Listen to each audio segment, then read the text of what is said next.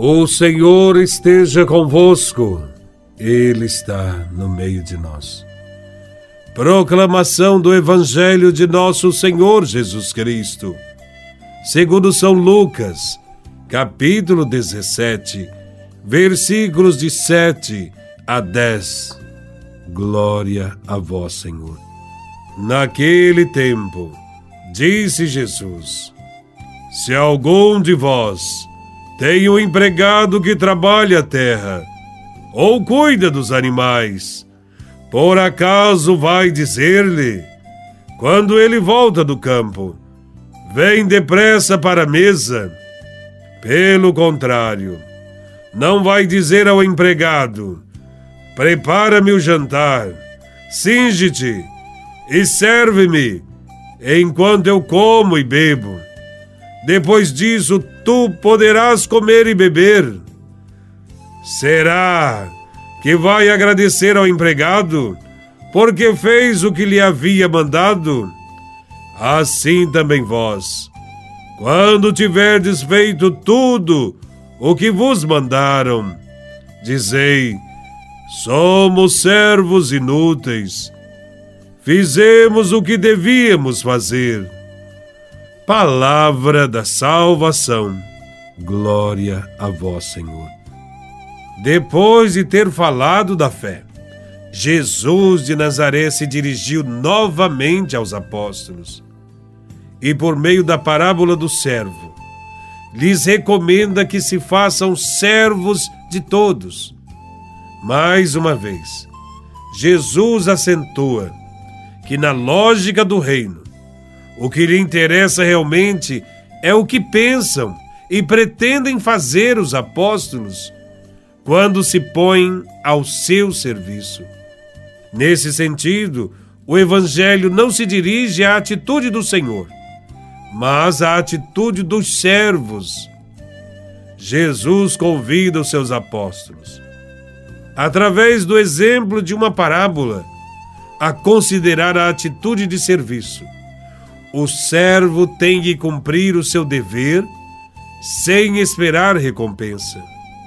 Mas esta não é a única lição de Jesus de Nazaré acerca do serviço.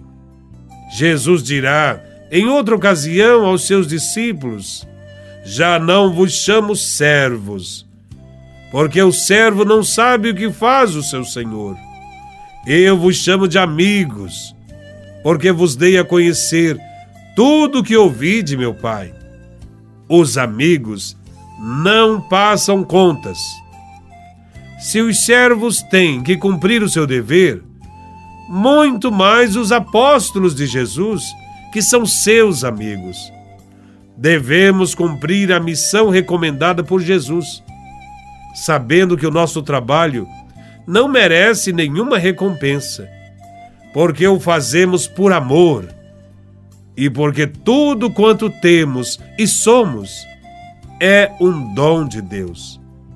A parábola do servo inútil tem como propósito mostrar que nossa prática religiosa não é algo que fazemos para obter vantagens ou visibilidade neste mundo. Quem busca na igreja status e visibilidade não entendeu a proposta cristã e precisa urgentemente de conversão. Como discípulos de Cristo, devemos fazer as coisas gratuitamente, por amor, sem exigir nada em troca, porque é maravilhoso agir sem pensar nas próprias vantagens ou nas recompensas. Quando agimos assim, nos tornamos semelhantes ao Pai que está nos céus, que nos ama na gratuidade. Temos só um dever neste mundo: cumprir bem nossa obrigação. Apesar de ser uma simplificação muito fácil, esse modo de dizer ensina que temos de ser responsáveis por aquilo que somos e fazemos. Assim como o empregado que sabe o que tem que fazer e faz. Faz porque tem de fazer e pronto. por maior que seja o serviço que prestamos a Deus, não nos será possível retribuir todos os benefícios que dele recebemos a cada instante. Desta maneira, toda a nossa vida deve ser consagrada a Deus. Quando cumprimos a vontade de Deus, não fazemos mais que nossa obrigação. É uma obrigação de justiça, pois tudo que somos e temos recebemos de Deus. Se nosso trabalho produz algum fruto, tenhamos em mente que somos instrumentos nas mãos de Deus. E quando nos sentimos tentados à vanglória por algum sucesso em nosso trabalho, recordemos-nos das palavras de Cristo e digamos com sinceridade: somos servos inúteis. Fizemos o que devíamos fazer.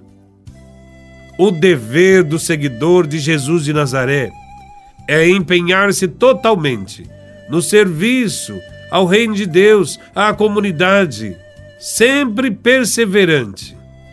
Quando desempenharmos um bom trabalho, uma missão profícua, ou mesmo a nossa obrigação diária, e acharmos que já fizemos muito, e por isso devemos ser elogiados, exaltados, por tudo que foi perfeitamente executado, temos que reconhecer que somos servos e, enquanto servos, temos sempre algo para fazer. Assim, Jesus nos exorta a permanecermos fiéis no nosso posto, para fazermos tudo por amor e acolhendo as graças que caem sobre nós a todos os momentos, enquanto trabalhamos na construção do reino de Deus. Que Deus nos ajude sempre a sermos seus servos fiéis, contribuindo na comunidade sem esperar recompensa e reconhecimentos. Deus que conhece nosso coração e nossas intenções, dará o que merecemos conforme nossos procedimentos. Servamos a Deus e aos irmãos com muita alegria e gratidão. Louvado seja nosso Senhor Jesus Cristo, para sempre seja louvado.